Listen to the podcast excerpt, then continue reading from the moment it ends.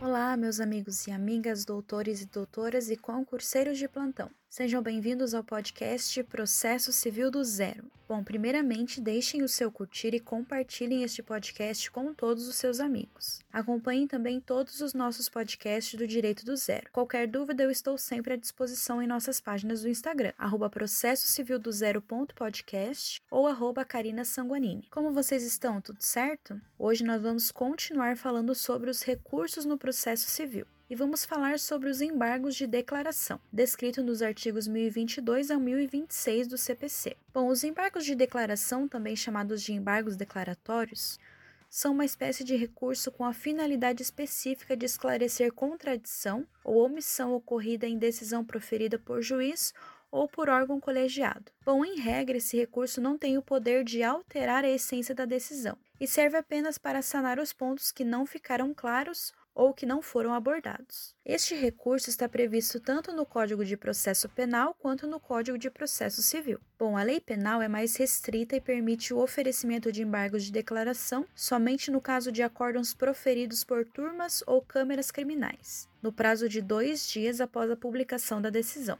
Já a lei civil permite o oferecimento dos embargos contra qualquer decisão judicial, para esclarecer obscuridade ou contradição, suprir omissão ou corrigir erro material. O prazo previsto pelo CPC é de cinco dias após a publicação da decisão. Portanto, os embargos de declaração garantem às partes meios de pleitear que o princípio da devida fundamentação das decisões seja seguido, requerendo esclarecimento da obscuridade, ou seja, uma decisão obscura é uma decisão sem clareza e ininteligível. A eliminação da contradição, que é aquela ideia que toda decisão deve ser coerente, do contrário, não restará bem fundamentada. Os argumentos do juízo não podem ser incongruentes. Preenchimento de omissão. Bom, de acordo com o parágrafo único do 1022, incorre em omissão a decisão que não se manifeste sobre entendimento firmado em julgamento de casos repetitivos ou em incidente de assunção de competência aplicável, ou se trate de uma das condutas do artigo 489, inciso 1. E o último é a correção de erro material, que são erros causados por equívoco ou inexatidão, referentes sobretudo a aspectos objetivos como material ou cálculo. Não envolvem, portanto, defeitos de juízo. Cabe ressaltar ainda, pessoal, que os embargos de declaração são uma das hipóteses